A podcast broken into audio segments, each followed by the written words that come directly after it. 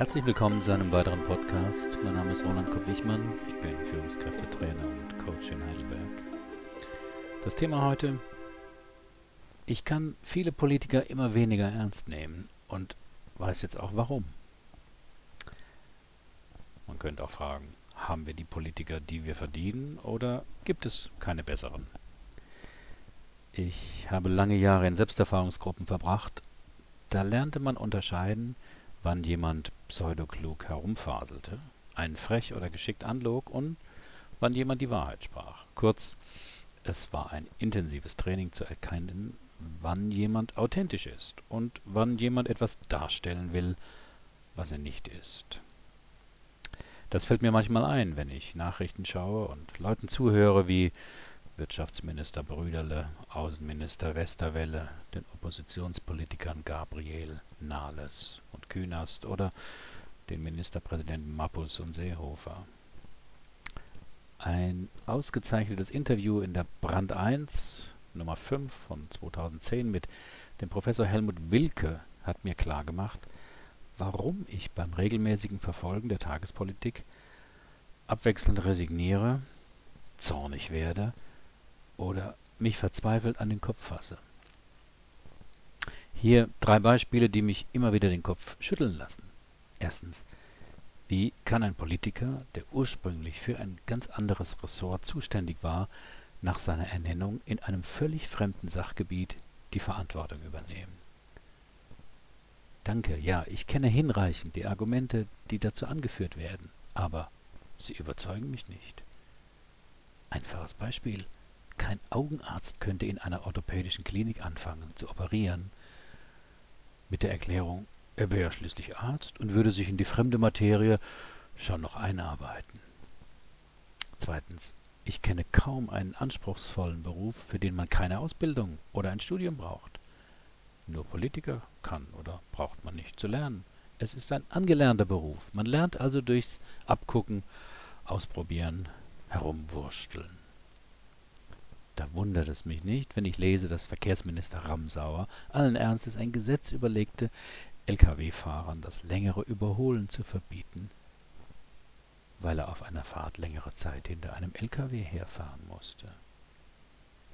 Drittens, immer mal lese ich, dass die Bundesregierung wichtige Gesetzentwürfe, zum Beispiel zur Finanzkrise und zur Griechenlandrettung, von privaten Anwaltskanzleien ausarbeiten lässt, weil ein solch spezielles Wissen im Ministerium nicht vorhanden wäre.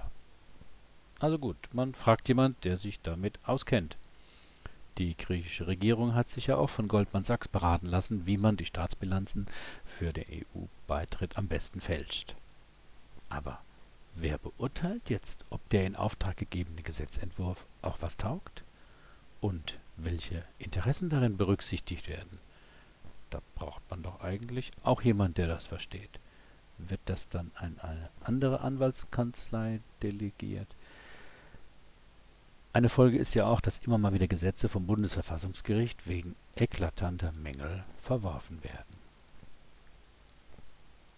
Nach dem Lesen dieses Interviews mit Professor Wilke wurde ich in zwei wesentlichen Befürchtungen bestätigt. Es herrscht tatsächlich ein verbreiteter Dilettantismus. Und es geht gar nicht anders. Professor Wilke, Professor für Global Governance, listet die wichtigsten Gründe auf. Vor dem Hintergrund von vierjährigen Amtsperioden und dem Druck, wiedergewählt zu werden, agiert die Politik sehr rational. Parteien sind vor allem Wahlkampfmaschinen. Das große Ganze oder langfristige Entwicklungen komplexer Probleme können sie nicht verfolgen und schon gar nicht steuern. Zitat Ende. Taliban besiegen, Jobs schaffen, Wachstum fördern, Griechenland retten. Die To-Do-Liste der Regierenden ist lang. Aber Wilke sagt ganz deutlich, Zitat, das ist die große Lebenslüge der Politik. Sie versteht von den meisten Problemfeldern nichts. Dennoch mischt sie sich in immer mehr Gebiete ein, aus ihrem Selbstverständnis heraus, gezwungenermaßen. Vor dem Druck der Wiederwahl muss sie so tun, als habe sie überall den Durchblick. Zitat Ende. Ein weiteres Zitat. Durch die Globalisierung weiten sich alle Probleme, sämtliche Systeme und Teilgebiete der Gesellschaft ungemein auf. Unternehmen, die Wissenschaft oder die Umweltbewegung agieren längst global. Die Politik macht das alles nicht, will aber dennoch diese Gebiete steuern. Zitat Ende. Das fängt ja im Kleinen schon an, wo jedes Bundesland seine eigenen Gesetze und Regeln hat. Ein Beispiel, über das ich mich, als unsere Kinder noch schulpflichtig waren, aufregte, war die Schwierigkeit, innerhalb von Deutschland 50 Kilometer umzuziehen und dadurch nicht gravierende Nachteile durch andere Lehrpläne, Schulbücher etc. ausbaden zu müssen. Komplexe Problemstellungen sind intransparent ungewiss und kontrovers, sagt Professor Wilke. Wir müssen uns von der traditionellen Idee einer direkten Steuerung verabschieden. Die Evolution der Gesellschaft verlangt längst nach einer indirekten Steuerung, die Rahmenbedingungen setzt, auf welche das System, beispielsweise das Gesundheitssystem, in seiner eigenen Logik reagiert. Zitat Ende.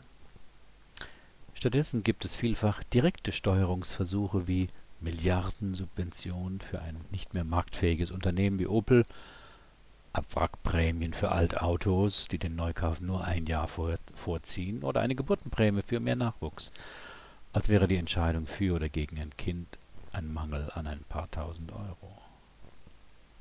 Aber ich will hier nicht Politiker beschimpfen. Das Interview hat mir nur gezeigt, dass es leider alles so sein muss. Die Logik liegt im System. Professor Wilke. Die Alternative wäre China. Dort gibt es Langfristigkeit und eine herausragende strategische Kompetenz der Politik. Aber leider keine Demokratie. Zitat Ende.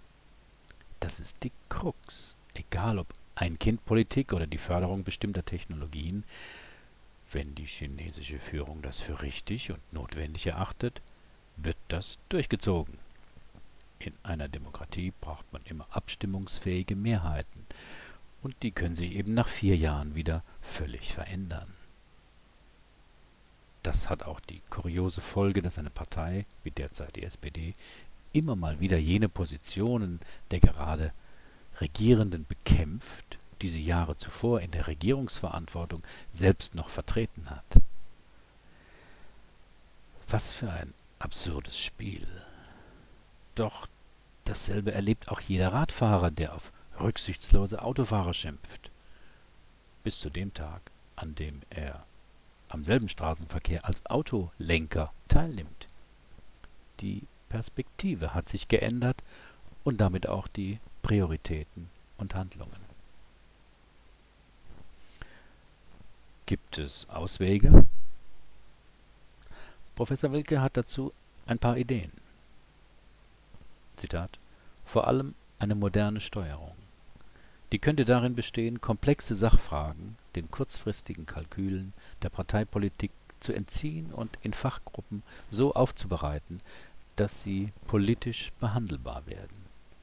Hierzu bedarf es Institutionen, die strategisch arbeiten können, etwa Stiftungen Thinktanks, NGOs, also Nichtregierungsorganisationen. Statt um Rechtsfindung geht es dann um Problemlösung, wobei sich die Verfahrensbeteiligten durch Vertrag daran gebunden haben, die Lösung der Experten zu akzeptieren. Zitat Ende. So etwas gibt es ja schon in Teilbereichen, wo Organisationen mit Aufgaben betraut werden, die zu speziell sind, etwa beim TÜV oder ISO-Normierungen. Auch die Einrichtung der Bundesbank, die zu einem gewissen Grad autonom handeln kann, ist so ein Beispiel. Oder das Schlichterverfahren in Tarifauseinandersetzungen. Aber ich ahne schon den Streit über die richtige Zusammensetzung solcher Institutionen. Da wird dann wohl wieder der Parteienproporz über den Sachverstand der Mitglieder gestellt werden. Eine zweite Idee von Professor Wilke die Politik könnte verteilte Intelligenz als Steuerungsmodell integrieren, indem sie Wissen unterschiedlicher Experten zusammenbringt und zwischen ihnen moderiert. Unternehmen praktizieren das bereits, indem sie bei Problemlösungen Akteure verschiedener Abteilungen und Hierarchien zusammenbringen. Das Gegenteil dazu ist die momentale Politik des Aufschiebens von Problemen. Kurzfristige Maßnahmen versprechen kurzfristige Resultate, deren oft negative Folgen späteren Regierungen und Generationen aufgebürdet werden. Zitat Ende.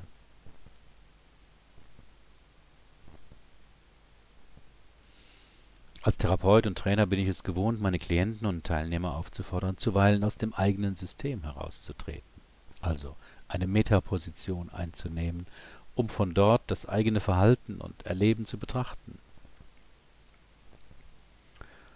Frage an den Professor. Tun das Politiker auch bisweilen? Suchen sie beispielsweise den Rat von Herrn Wilke? Seine Antwort. Kaum. Das politische System ist verfilzt und festgefahren. Auch externe Beratungsaufträge vergibt man nur an die eigenen Leute.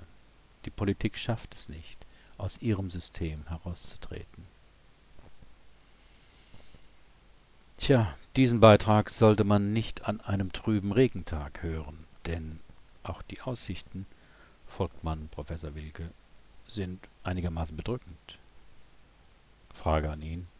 Und wenn wir nichts ändern und so weitermachen wie bisher? Seine Antwort? Dann ist das auch nicht das Ende. Wir stolpern weiter, von Krise zu Krise, werden eine ineffiziente Gesellschaft mit immensen Kosten haben. Katastrophen werden zur Normalität, der Preis wäre Verluste an Vermögen und Leben. Aber es wird dennoch immer weitergehen. Und die Politik wird uns weiterhin sagen, besser geht es halt nicht. Herzlichen Dank für Ihre Aufmerksamkeit. Bis zum nächsten Mal.